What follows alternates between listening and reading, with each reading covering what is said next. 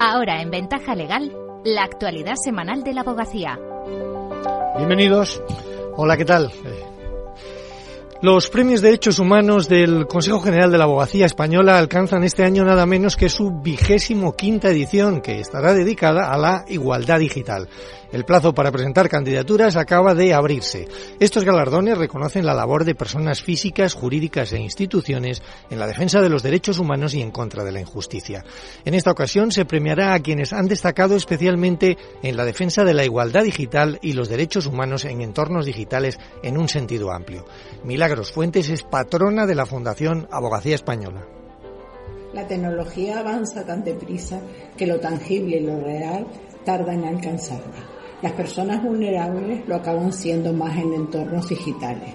Por eso queremos galardonar aquellas iniciativas que trabajan y luchan para garantizar la igualdad de acceso, oportunidades y condiciones a las nuevas tecnologías. Que esta parte integrante de la ciudadanía, independientemente de donde residan, de su edad o nivel educativo, tengan y vean respetados sus derechos.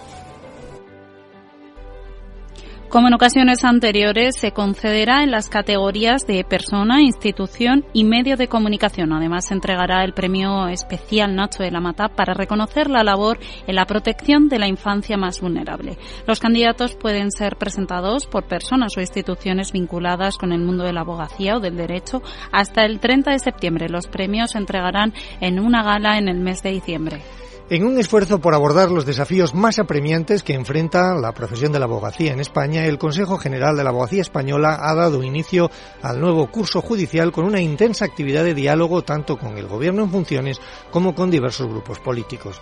El objetivo encontrar soluciones rápidas a los problemas que afectan a los abogados y abogadas en nuestro país.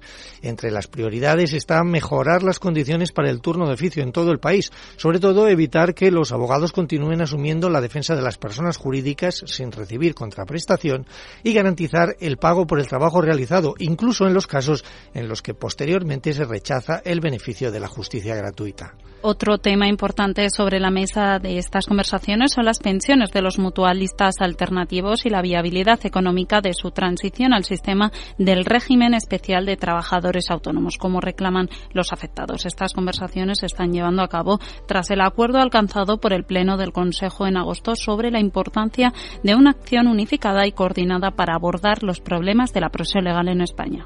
Letrados y letradas analizarán la próxima semana, en concreto el 21 y 22 de septiembre, en la ciudad catalana de Granollers, el derecho a justicia gratuita de las víctimas de violencia sexual en las décimo primeras jornadas sobre violencia de género, organizadas por el Consejo General de la Abogacía.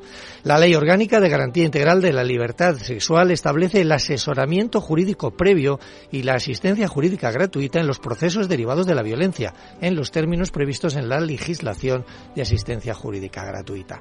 Antonio Morán es el presidente de la Comisión de Asistencia Jurídica Gratuita y la Fundación Social de la Función Social de la Abogacía. La abogacía deberá aportar criterios para una profunda modificación de la ley de asistencia jurídica gratuita e incluso propiciar los cambios reglamentarios para dar solución transitoria a otros supuestos en los que, por la vigencia de otras normas de rango legal, se ha venido ampliando el ámbito subjetivo de este servicio público. Es el caso, por ejemplo, de la Ley Orgánica 8 del año 2021, de 4 de junio, de protección integral a la infancia y a la adolescencia frente a la violencia.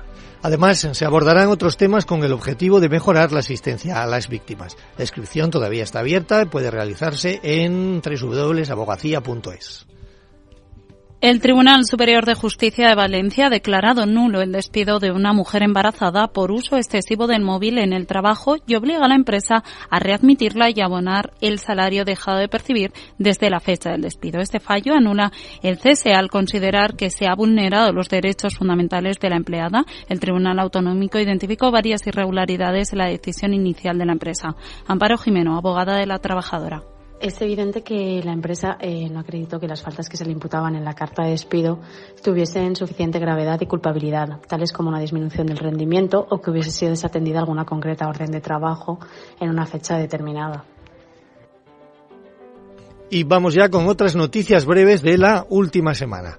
El nuevo recurso de casación, especial mención al orden civil, es la próxima conferencia de los lunes dentro de solo unas horas a cargo de Pedro José Varela Torres, magistrado de la Sala Primera del Tribunal Supremo. Es a partir de las cuatro y media, puede seguirse de manera online a informacionabogacía.es y es la primera de un ciclo de conferencias que durante un mes analizará la reforma de la casación en todos los ámbitos.